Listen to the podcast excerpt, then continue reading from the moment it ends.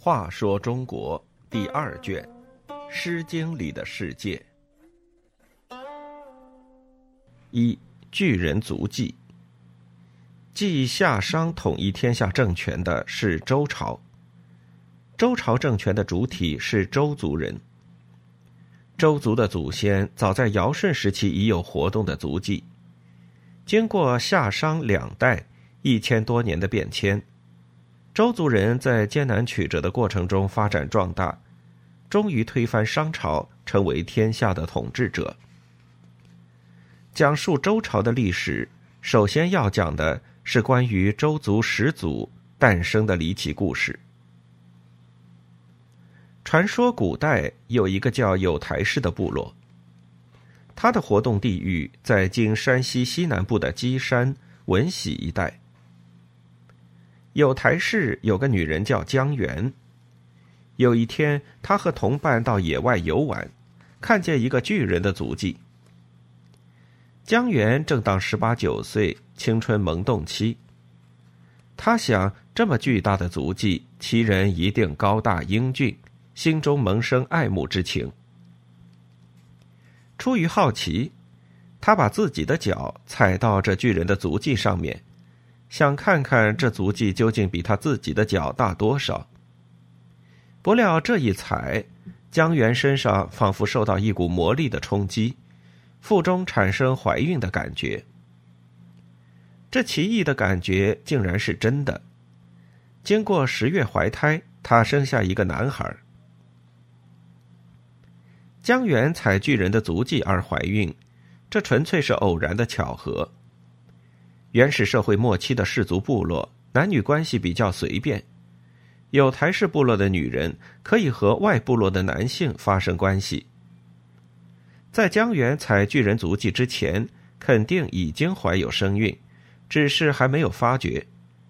采了巨人足迹时，由于心中激动，这怀孕的感觉便突然显现出来，因此误认为怀孕是由于采巨人足迹而引起的。江源生下的孩子不知道父亲是谁。如果是那个留下足迹的巨人，他又在哪儿呢？事情发生的如此蹊跷，部落里的人都认为这是个不祥的孩子，应该把他抛弃掉。起初，江源把孩子抛弃在街道里巷之中。当时街道里巷来往的大牲畜很多，江源本想这孩子会被牲口踩死。谁知成群而过的马牛见了这个襁褓中的孩子，都绕道而行，避而不睬。过了好长时间，那孩子还是安静的在那里睡觉。江源就又把孩子放到山林里，想让野兽来把它咬死或是吃掉。然而山林中有很多人来砍柴，他们看到这孩子十分可爱，有的来引逗他。有的怕他冷，还给他盖了衣服。过了一段时间，孩子仍然安然无恙。后来江源又想出一个办法，何不把孩子抛弃到河渠的冰上呢？当时正是寒冬腊月，北风呼啸，把孩子放到冰上，很快就会冻死。不料孩子出现在冰上之后，天空中许多大鸟一起飞下来，用翅膀覆盖住他。让他不致受冻，孩子仍然没有受到丝毫损害。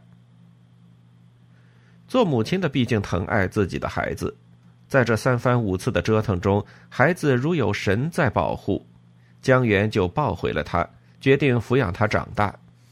因为最初要抛弃掉，就给他取名叫弃，他就是周族的始祖。周族从弃开始，代代相传，不断发展壮大。江源采巨人足迹而怀孕生子，孩子只知其母而不知其父。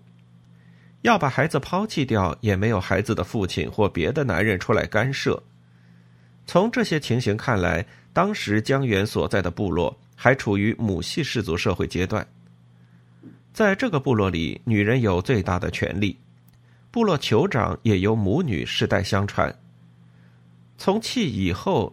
江源所在的部落开始转变为以男性为中心，即由母系氏族社会变为父系氏族社会。由母系氏族公社转变为父系氏族公社，是世界原始社会发展的共同规律。契就是因为在部落中确立了父系世袭制，所以成为周族的始祖。